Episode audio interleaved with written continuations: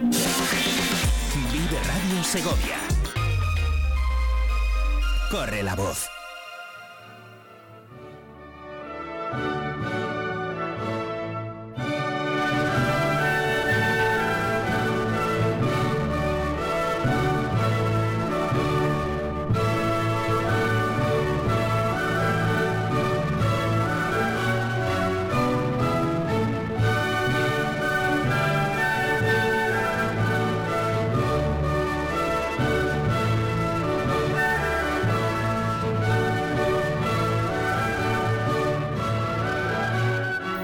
Unión Europea nos abre sus puertas para que tengamos eh, toda la información a nuestro alcance, para el ciudadano sepa cuáles son los eh, puntos en los que hace hincapié, el trabajo que se realiza y cómo es ese contacto, como decimos, eh, con nuestro día a día, con nuestra vida cotidiana. Y tenemos con nosotros como invitado a Juan Mellizo. Juan es el presidente, es el jefe de prensa que le he dicho yo presidente, no, jefe de prensa de la Comisión Europea en España. Juan Mellizo, muy buenos días. Hola, muy buenos días. Jefe de prensa, como decíamos, de la Comisión Europea, alguien que por lo tanto eh, sabe mucho de divulgar y, dar a conocer y de compartir eh, todos estos temas relacionados con, la Unión Europea eh, aquí en España y como les decía yo a los oyentes, Juan, pues para darnos cuenta de que forma parte de nuestra vida cotidiana. Sí, pues eso es lo que intentamos hacer desde aquí, explicar las cosas de la manera más simple posible y poner en foco el foco en las cosas pues que nos afectan a todos. Juan, vamos a hablar en los próximos minutos de prioridades, de cuáles son las prioridades que está marcando la Unión Europea. Eh, como decimos siempre, eh, nosotros damos información, pero la tiene también a su alcance a través de Internet, por ejemplo, y eh, esas prioridades se marcaron para un periodo concreto y estamos ya en la parte final de ese periodo. Pues sí, ese es el contexto exactamente. Eh, la legislatura europea pues tiene una duración de cinco años, pues como, como cualquier gobierno. ¿no? Aquí nosotros eh, se arrancó en el 2019, justo antes del COVID, fijaos todo lo que ha pasado desde entonces, y termina en el 2024, que serán eh, pues las elecciones europeas. Por lo tanto, ahora cuando hablamos de prioridades eh, o de lo que se está trabajando, pues es prácticamente en cerrar, en finalizar eh, pues todo el plan de trabajo que se planteó, que ahora, ahora os lo cuento, ahora hablamos de ello, eh, pues antes de que termine el periodo legislativo. a, a, pesar de que tenemos ahora un espacio muy breve de tiempo para todos aquellos que os interese profundizar en esto, la presidenta de la Comisión Europea hace cada año, en septiembre, un discurso, un discurso del Estado de la Unión Europea, que es un poco como rendir cuentas eh, ante el Parlamento Europeo, que representa a los ciudadanos. Bueno, pues ahí se explica eh, pues todo lo que se ha hecho y todo lo que se va a hacer. En este caso, todo lo que queda eh, por hacer de aquí al 2024. Son como 150 páginas, es muy extenso. Nosotros ahora, si queréis, os explicamos cuáles son las, las cuatro o cinco cosas más importantes de ahí para hacerlo un poquito más, más digerible. Claro, y recordar a nuestros oyentes, como bien decía ahora Juan, que el año que viene hay elecciones y es una cita importante que todos tenemos que estar pendiente de ella, de cuando se convocan, de cuando se realizará la votación y de ejercer eh, nuestro derecho al voto. Claro, porque justamente hablar de prioridades de futuro es en las elecciones europeas, que este año van a ser entre el 6 y el 9 de junio. Cada país de la Unión Europea va a elegir la fecha que mejor le cuadre. Es ahí, en las elecciones europeas y en función de lo que nosotros votemos, eh, pues que se definirán las prioridades, las líneas de acción para los próximos cinco años. Así que, como bien has dicho, eh, es importante que todos vayamos a votar para que para que Europa sea, pues, como nosotros decidamos, ¿no? Si no van a decidir otros por nosotros. Son los, los parlamentarios, eh, los europarlamentarios o parlamentarios eh, europeos, como cada uno prefiera decirlo, quienes ponen la voz de España en ese parlamento, en ese parlamento común. Así es, nosotros votamos en España a los, grupos políticos, a los eurodiputados, eh, que luego van a estar en el Parlamento. ¿no? Entonces, en función del número de votos que logren, pues eh, más eurodiputados habrá del partido al que votemos en la Eurocámara. ¿no? Es importante luego también, a la hora de votar, eh, mirar cuáles son las propuestas que tiene cada, cada grupo político, ¿no? Porque hay muchas maneras de hacer Europa y hay eh, hay partidos que dan más importancia a unos temas que otros, eh, que plantean una Europa con, con, más soberanía, con menos soberanía, en fin. nosotros tenemos que, informarnos, enterarnos y, votar pues a, a los partidos que más eh, afines sean a, la Europa que queremos cada uno de nosotros. Ese es un gran mensaje, Juan. Y volviendo a esas prioridades, a ese trabajo que queda eh, por delante hasta el mes de, junio, cuando se produzcan las eh, votaciones y los procesos electorales en los diferentes países. no sé si son cuatro o seis. ¿Qué grandes líneas son las que conforman esas prioridades? Bueno, entre las grandes líneas, la primera, que yo creo que ya habéis oído hablar mucho de ella, es la de la transición ecológica, ¿no? el clima y la energía. Durante estos cinco años se han puesto en marcha muchas leyes, una ley climática europea eh, que pretende que Europa sea el primer continente climáticamente neutro para el para el 2050, ¿no? Entonces ya se han propuesto muchas leyes que nos afectan a todos, porque esto de la transición verde afecta al transporte por tierra, por mar, por aire, eh, a los vehículos, a la cantidad de CO2 que se emite y demás. ¿no? Bueno, pues ahora, eh, con toda esta legislación que está puesta en marcha, eh, lo que quedaría todavía, pues ahora es hacer que la industria, para cada sector, pues encuentre un, un enfoque que pueda aplicar esta legislación de la mejor manera posible y eh, pues que ya haya, por ejemplo, se va a incidir mucho en la energía eólica, que es un, sector en el que nosotros en España estamos, digamos, tenemos una ventaja pues por nuestra situación geográfica, por la cantidad de viento que tenemos, ¿no? Pues se quiere agilizar eh, la concesión de permisos a las empresas, mejorar los sistemas de subasta y en este tema, pues otro tema en España que a nosotros nos afecta mucho es el futuro de la agricultura en este marco de la sostenibilidad. Eh, pues para que los pequeños agricultores eh, puedan adaptarse a la, a, la, sostenibilidad, a estos nuevos requisitos sostenibles, pues cómo se les puede eh, ayudar mejor desde Europa. ¿no? Este es uno de los grandes temas. Si hablamos de... Eh, dime, dime, si quieres, pregúntame. Sí, sí. Te, iba a decir que, eh, como decimos entonces, por lo tanto, la transición verde hay en grandes eh, líneas. Yo no sé, también hemos oído hablar mucho de la digitalización, de la innovación. No sé si también hay en ese apartado, está entre las prioridades.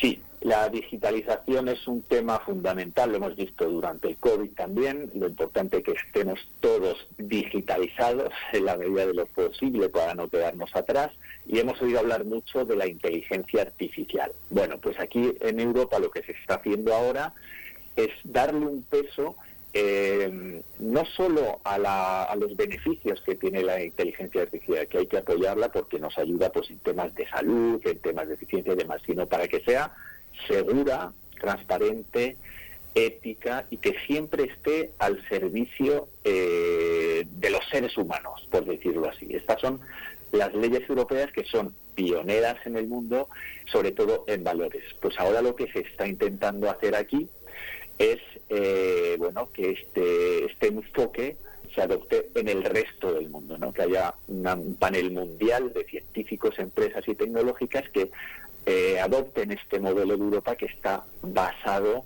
en, los derechos fundamentales. Y termino diciéndote en este bloque digital que este es el año europeo de las competencias, los empleos del futuro en Europa.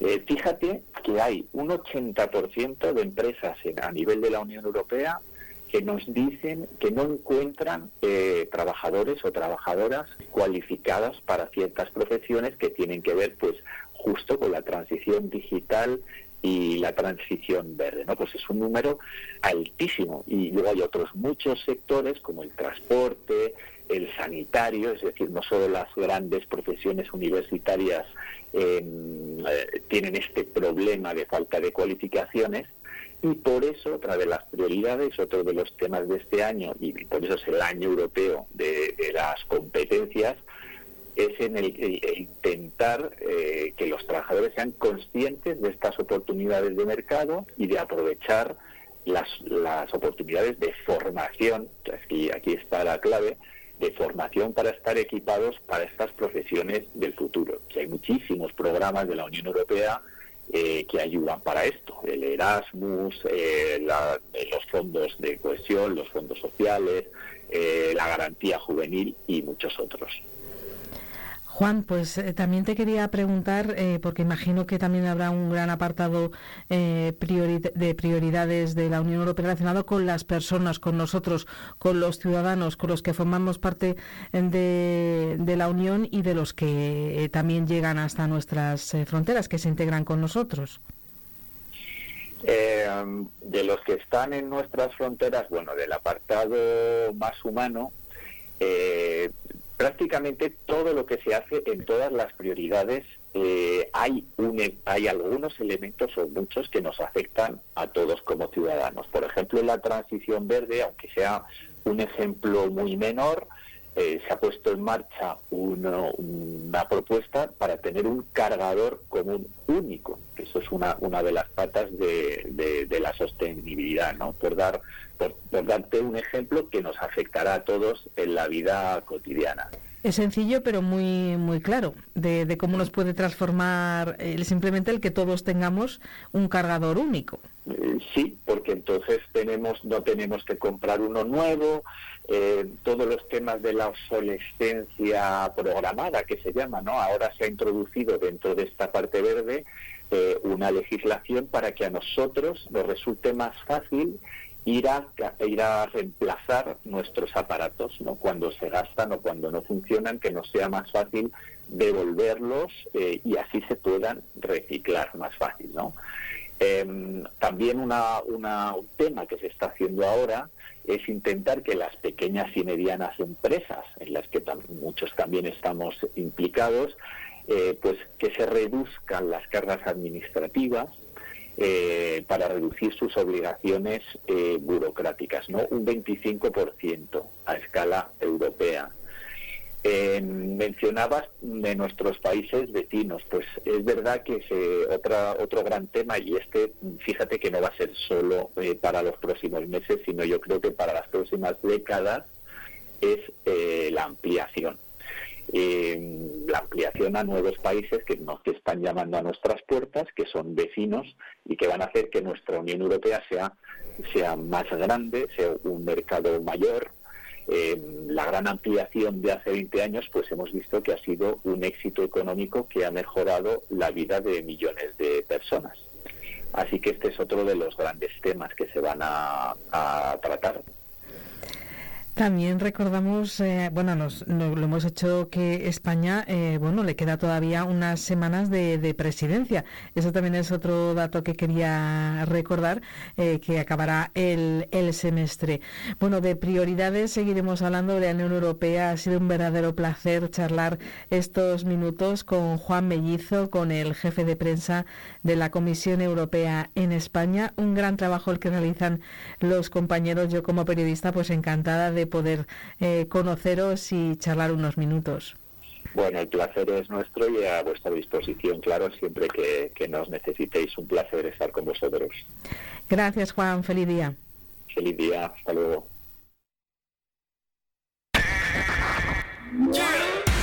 Vive Segovia. En el 90.4 FM. En el 90.4 FM.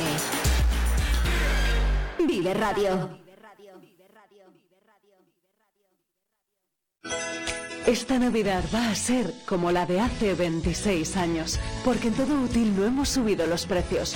Ven y disfruta de nuestros regalos, decoración, luces navideñas, juguetes, móviles. En todo útil, todo para tu casa, tu trabajo, tus estudios, tu ocio. Todo útil, desde hace 26 años en José Zorrilla 30. todo para ti. Combustibles Carbonero. Somos distribuidores oficiales de Repsol. Venta de gasóleos a domicilio en toda la provincia de Segovia para calefacción, agrícola y automoción. Te llevamos AdBlue a granel a domicilio. El carburante limpio, eficiente y seguro. Ahora con servicio propio. También te ofrecemos luz y gas. Donde nadie llega, llega Combustibles Carbonero. Llámanos 921 56 2020. La 8 Segovia Televisión, el Día de Segovia Vive Radio y Octaviano Palomo ponen a la venta la Lotería de Navidad. El 58.758 que lo tenemos depositado en Caja Rural. Adquiere tus participaciones de 10 euros en Supreme Delicates en Alimentación Gourmet en calle Cronista Lecea 11. Bayón Multicentro, Paseo Conde de Sepúlveda 7. Calzados, Sombría Montarelo en José Zorrilla 70. Óptica Damián en Ezequiel González 37. Masigal Radio en calle Los Coches 6. Y José Redondo Fotógrafos, Plaza de la Corredera 16, El Espinar. Corre y compra el número de la suerte que se acaba.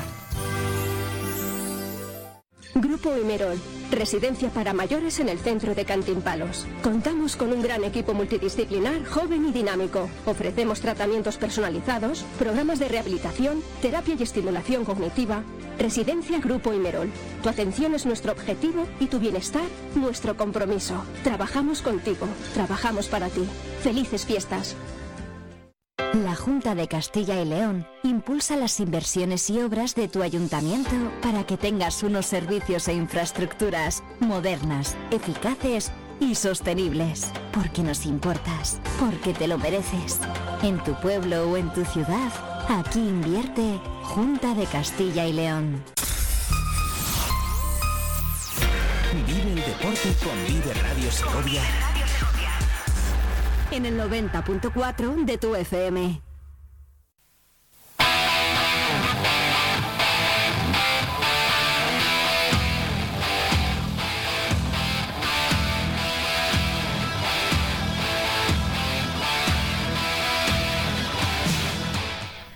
Seguro que lo han echado de menos, eh, que han dicho, pues el viernes era festivo, no hubo deportes, así que hoy es lunes y hemos echado de menos a Sergio Perela. Sergio, ¿cómo estás? ¿Qué tal, Patricia? Buenos días. Muy buenos días. El micrófono, me echas de menos. Es verdad, el micrófono. pero luego te dejo calladito. no me dejes cerrado. Muy buenos días. Pues mira, el viernes estábamos aquí, ¿eh? Algunos sí que nos tocó trabajar un poquito, pero es verdad que echamos de menos esa sensación de, de meternos en las casas de la gente y contar contarles un poquito lo que iba a haber en deportes el fin de semana. Un fin de semana que era muy importante y un fin de semana que nos Hablábamos ha dejado de cross, un buen hablábamos de cross. Bueno, Hablábamos tuvimos de un, cross. un cross espectacular el de Cantimpalos, precioso además, la lluvia aguantó, es verdad que el barro estaba presente, pero no tanto como en otras ediciones, había menos viento. Ganaron los favoritos, pero en carreras muy bonitas, muy disputadas hasta el final. Yo creo que, bueno, pues fue otra vez un día festivo de un cross maravilloso, del cross más antiguo de la región del que tenemos que seguir sacando pecho, ese cross de Cantimpalos, que pudimos ver además en eh, la 8 íntegramente. Así que, bueno, Desde pues muy verdad- tempranito estaban ahí, Claro, me quedaba pues con todos los los niños, eh, los, los sub-10, los sub-12, que tan bien lo pasan y, y que, que tanto se emocionan ante estas carreras. Lo cierto es que, bueno, pues eh, fue, es una mañana que yo creo que nos abre las puertas a un mes de diciembre que es precioso también para el deporte, con ciertas tradiciones, como nos vendrá la carrera de fin de año, nos vendrá la carrera del pavo, ¿no? Que yo creo que no podemos olvidar y que tenemos que seguir. Encima nosotros que estamos debutando y es la primera vez que Claro. vamos a hablar de ello y nos vamos a emocionar. Tenemos que protegerlo, tenemos que seguir trabajando con ellos porque son eh, tradiciones maravillosas. Y esta del Cross de Cantimpalos yo creo que es- nos abre las puertas a, a un mes muy bonito de deporte. Pero es que además nos abrió las puertas a, una, a un fin de semana en el cual, fíjate, pocas veces empates saben tan dulces. O sea, pocas veces empatar sabe tan a gloria como nos ha sabido este fin de semana con Balonmano Nava, como nos ha sabido este fin de semana en Llerena, el viaje más largo que teníamos por carretera con la gimnástica segoviana. Mira, yo solo quiero que escuches cómo le supo a Balonmano Nava empatar el sábado en Cuenca.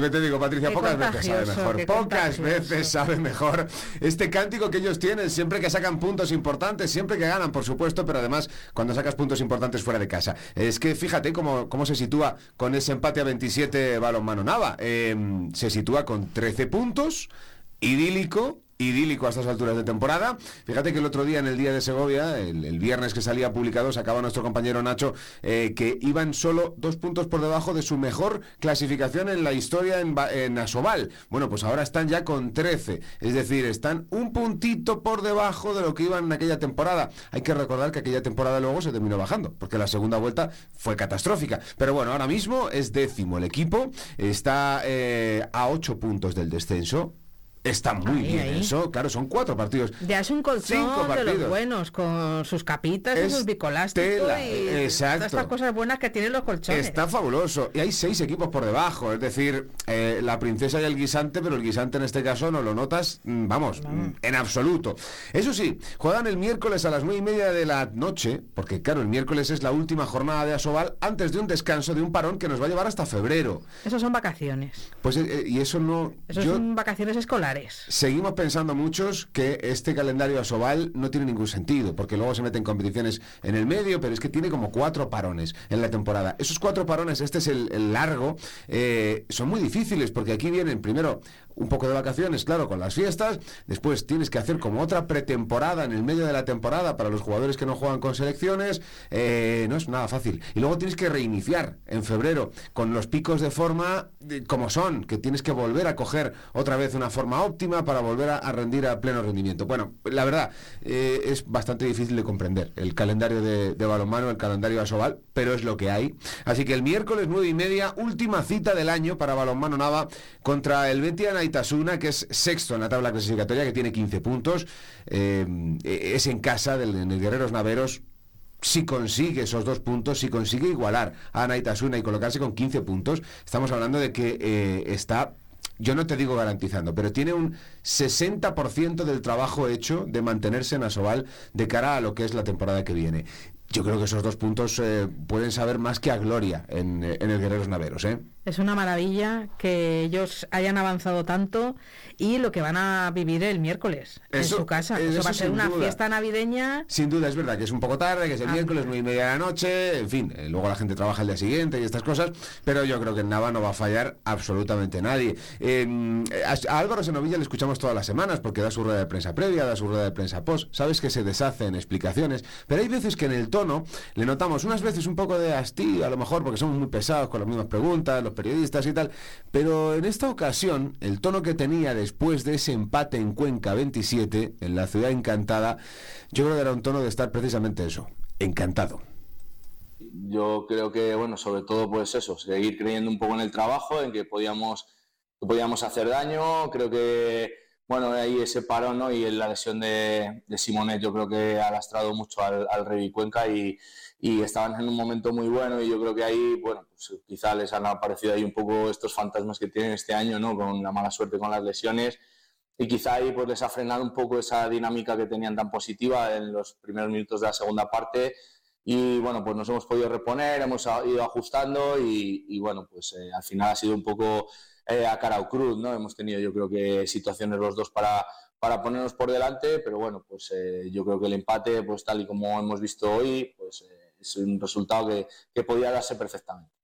Y bueno, pues para nosotros esos 13 puntos, como bien dices, eh, saben, muy, muy bien, saben, eh, bueno, pues a que, a que también hay ilusión, ¿no? A que también podemos hacer cosas, cosas bonitas, que podemos trabajar los partidos, que quizá haya veces que perdamos, pero, pero que merece la pena, merece la pena trabajar para, para intentar conseguir y competir contra equipos tan grandes como el Roy Cuenca.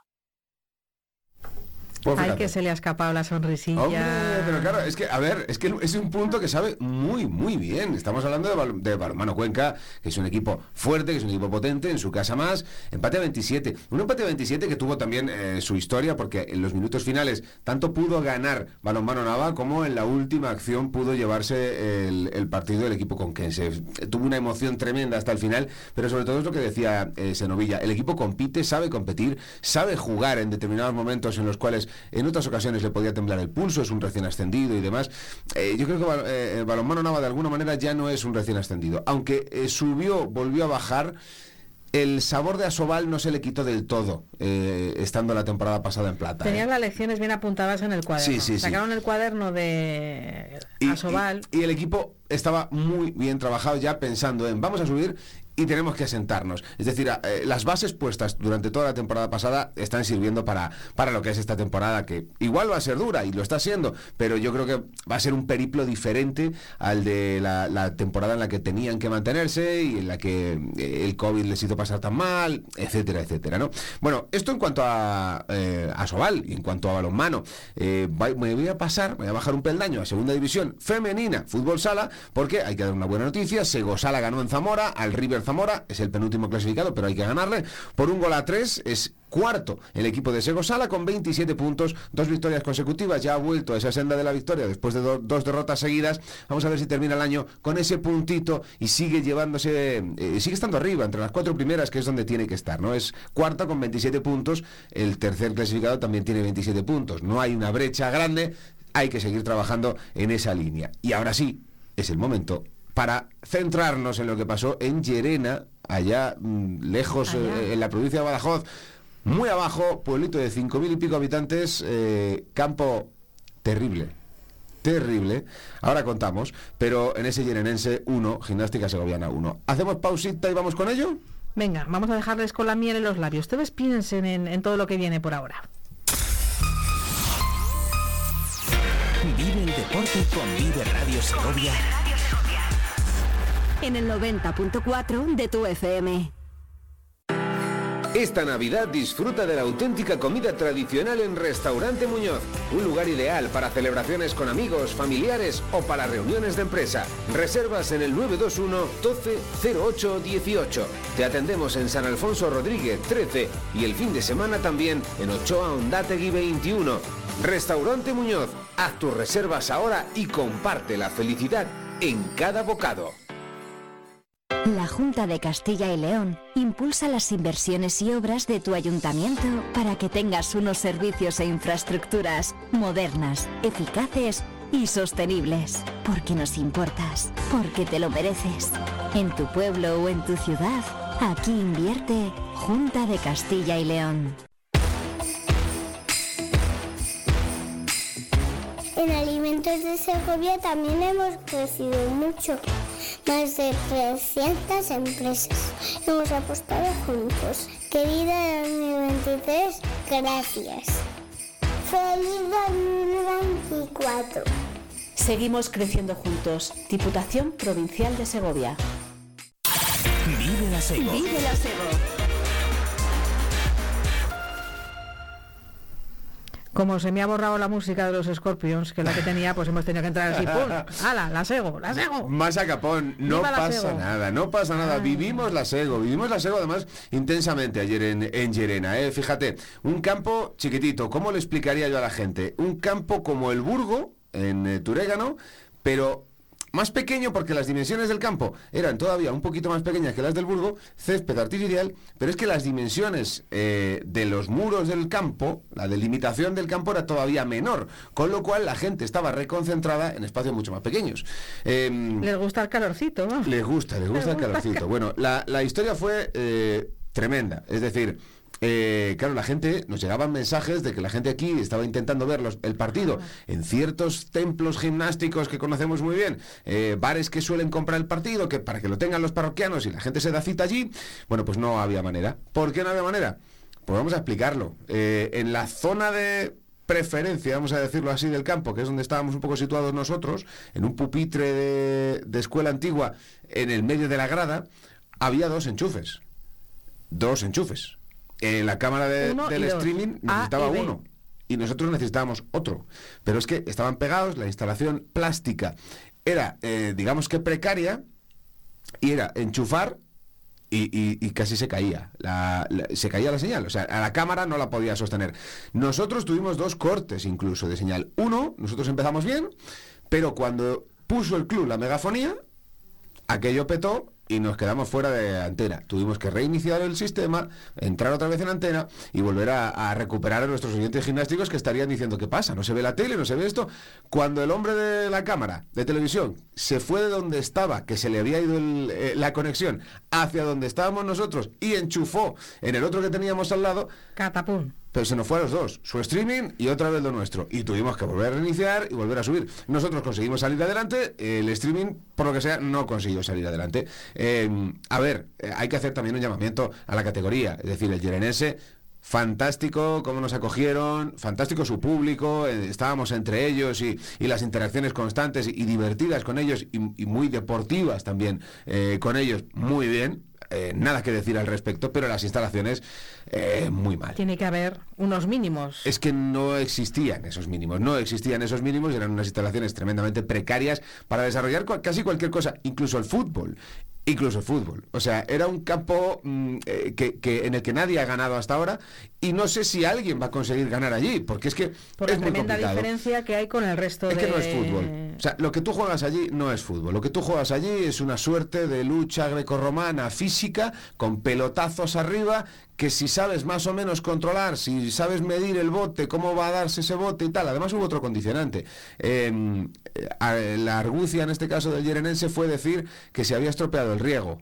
Que no sabemos si se había estropeado o no se había estropeado el riego, pero que no regaron previamente. Entonces, un campo de hierba artificial seco, pues es lo más pestoso que te puedas echar a la cara. Eh, es verdad que no era de los que tenía mucha goma, no llegaba ese olor a goma tremenda requemada.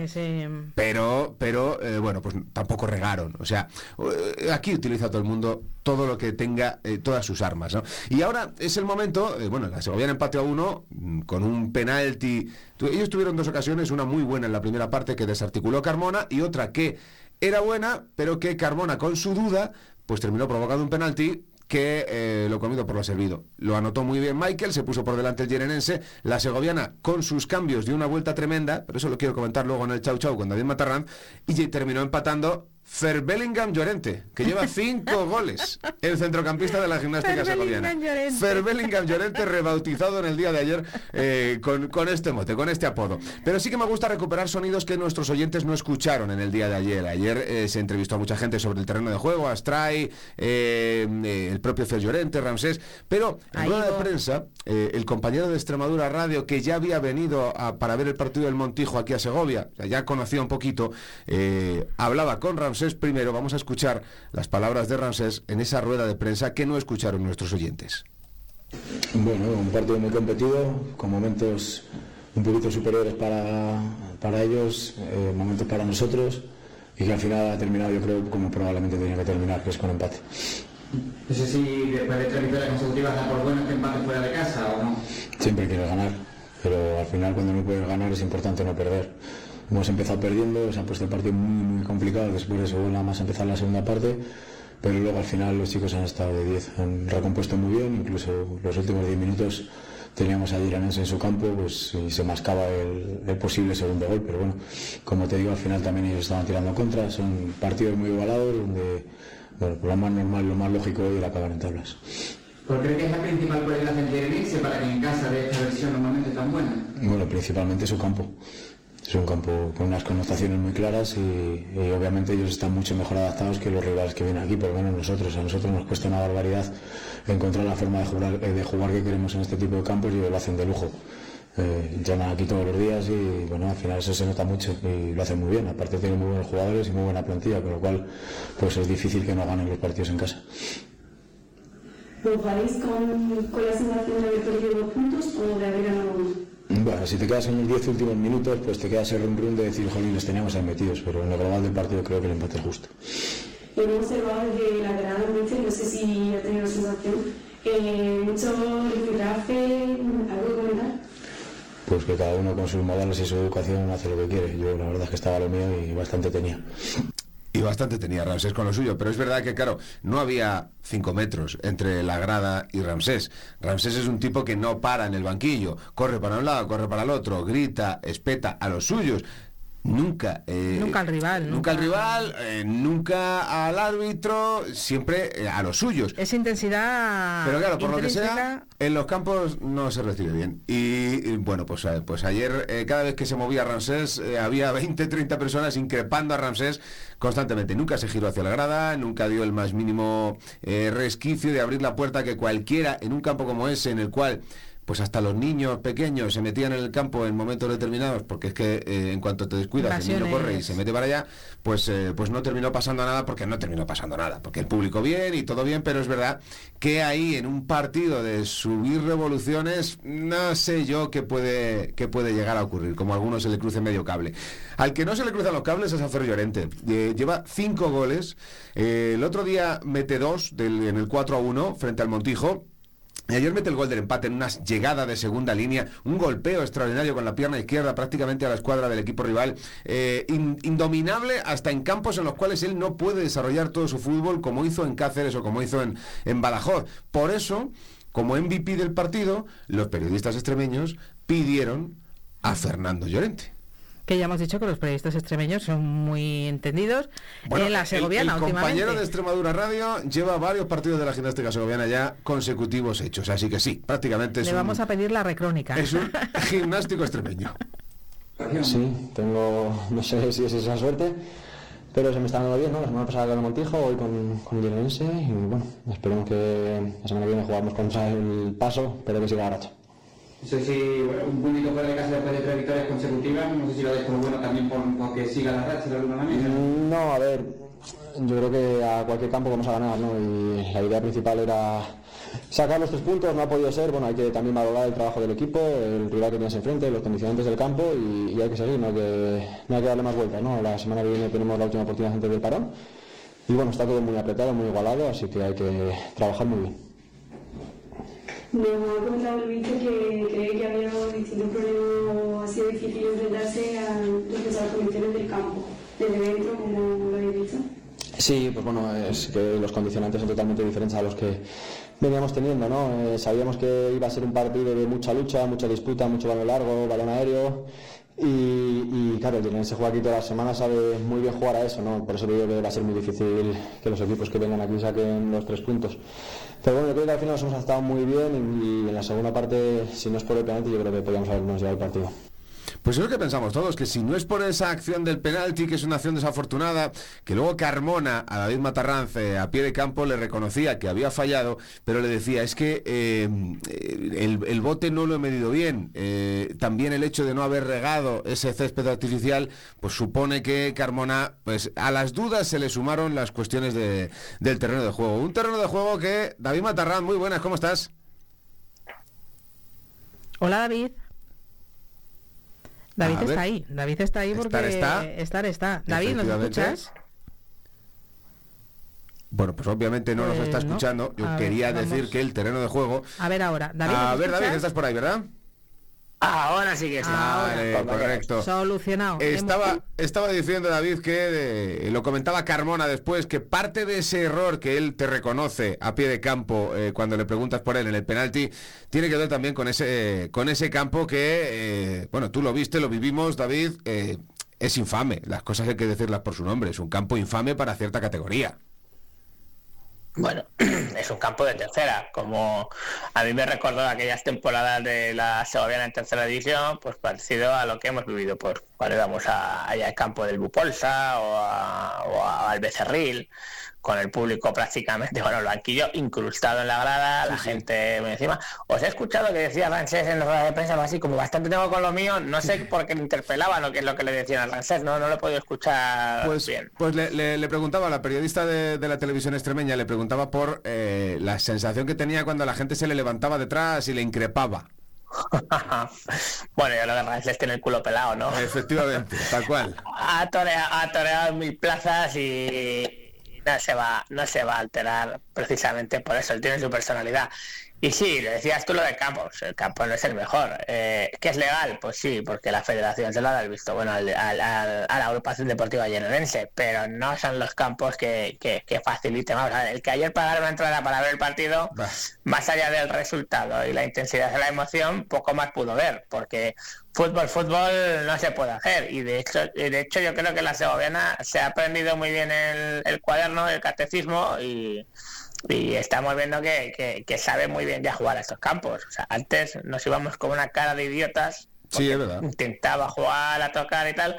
Y ahora mismo la segoviana no tiene ningún complejo. O sea, incluso vemos que muchas veces ayer hubo un balón que no es que le echen fuera, es que lo mandan fuera de, de la instalación como diciendo fuera. No quiero el más mínimo problema, el más mínimo error y ya lo viste, que el, único gol del Yerenense llega de, una indecisión, ¿no? De un salgo, no salgo, el bote, no sé qué, que es lo que decía Carmona, ¿no? Que el, bote esperaba otro bote y se le queda la pelota clavada y ya no sabe si salir, si quedarse a media salida y al final, pues mira, llega por allí Quezada y, le hace el lío.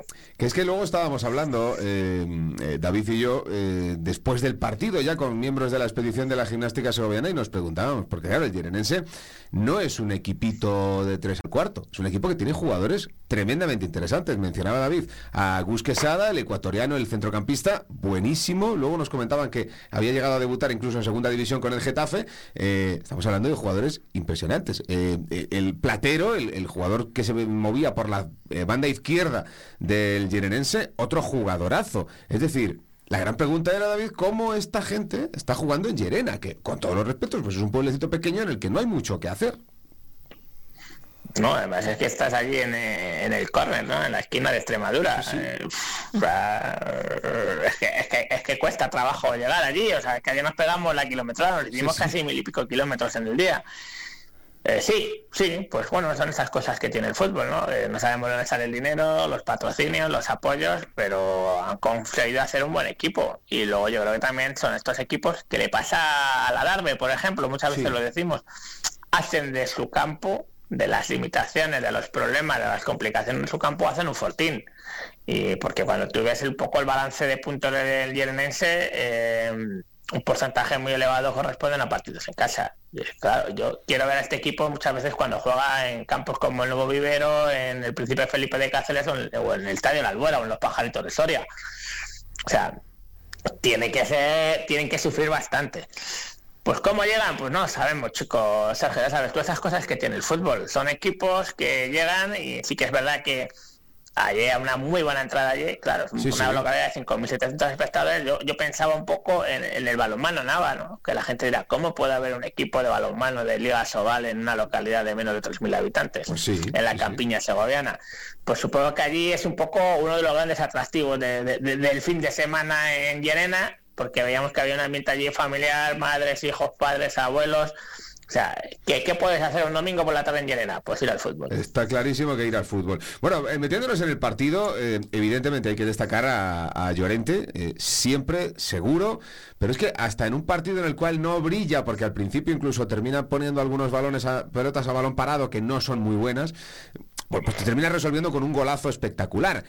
al margen de eso, yo creo que Llorente, la solidez defensiva general de la Sego y tú lo has dicho antes, cómo el equipo ha aprendido a sobrevivir en estos campos que no le gustaban nada y ahora, pues quitando un momento después de recibir el gol de dos, tres minutos en los cuales sí que hubo ahí como un eh, atisbo de que eh, la Yerenense podía crecerse, Asego estuvo bien en líneas generales.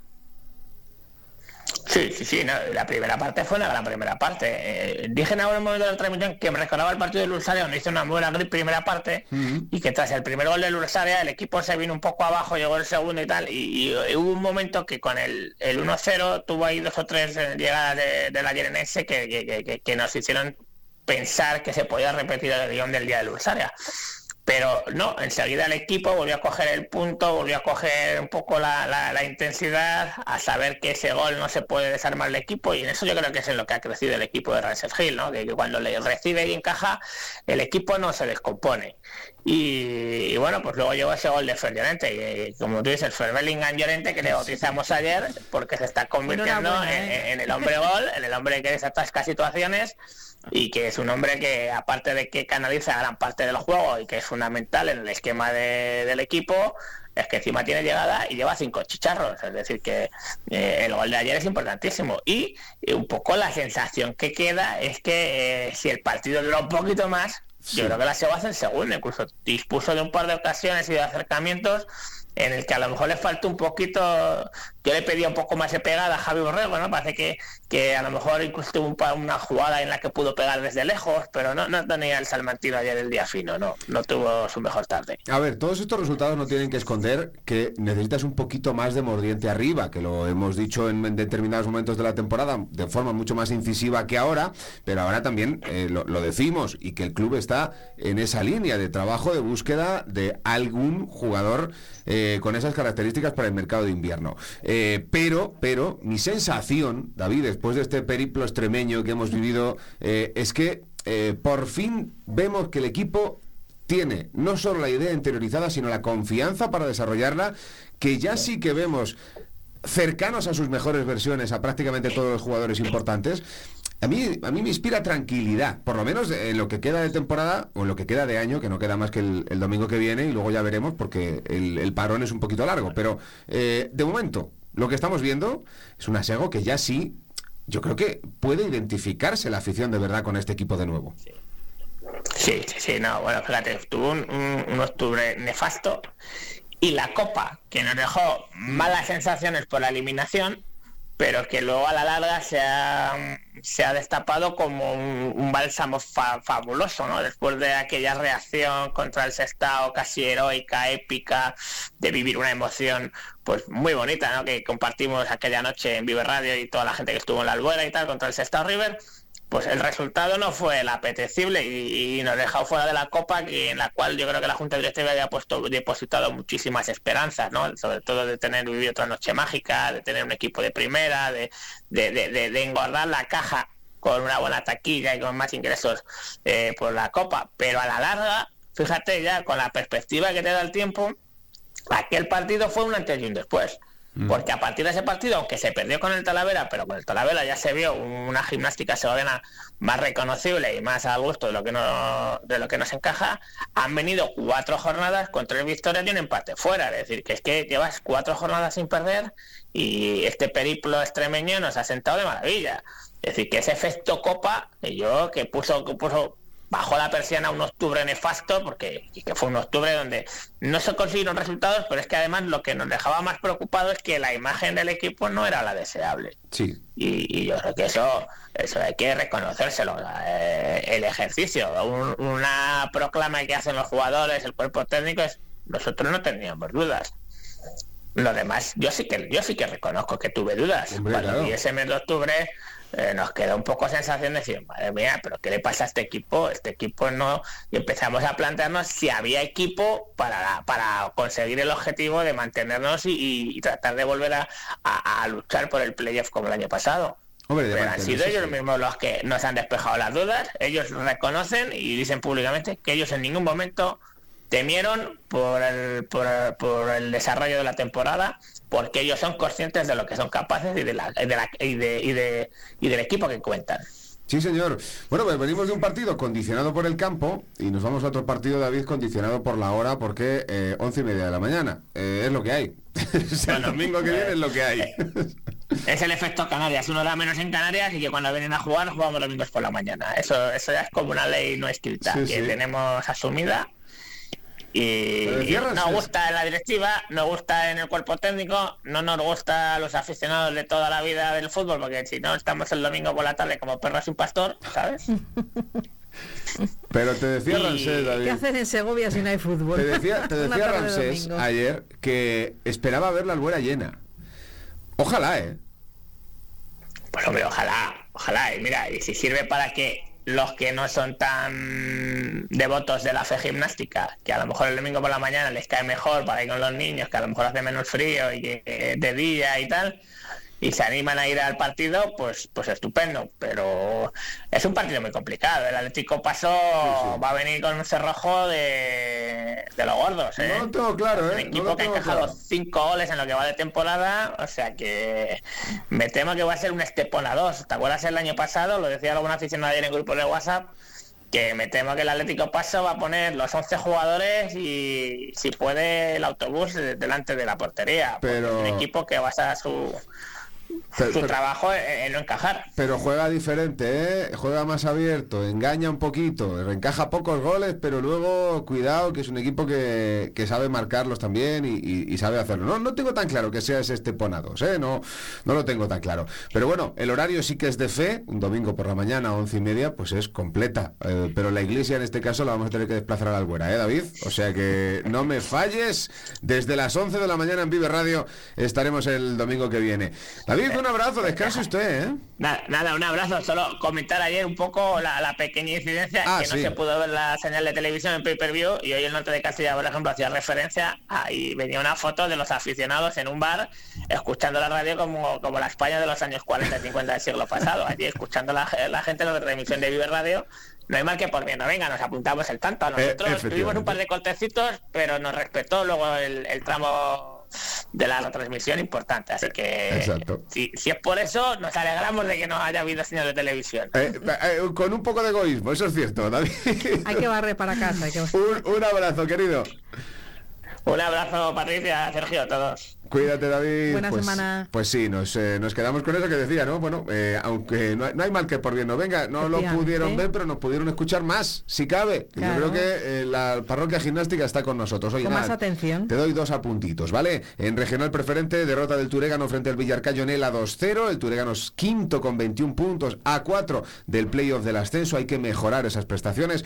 Unami consiguió ganar 2-1 a la Cebrereña, es decimosegunda decimosegundo el Unami, 13 puntos fuera del descenso. Y seguimos diciendo, es hora ya de que de Unami hablemos de juego de puntos está fuera del descenso, esa es la gran noticia. Baloncesto, en primera división masculina, el Dana Club Baloncesto 41, C de base Divac 73, paliza de los segovianos, fuera de casa, y el IO University, que también es segoviano, eh, juega aquí, 79, Club Baloncesto Palencia 67. Gran labor de los dos equipos eh, de Segovia, tercero, C de base Divac en la clasificación con 16 puntos, cuarto con 15 puntos y University. Así apretando. es para estar contentos. de femenina, de nuestro cochinillo segoviano, Rosa, es por no te puedo hablar porque descansaron este fin de semana. Ah, te hablo el viernes y ya nos dirigimos hacia el fin de semana que van a jugar en casa. Pues hasta el viernes. Hasta el viernes. ¿Pasó usted una buena semana? Vendré cargado. Venga, a por ello. Chao. Vive la Vive la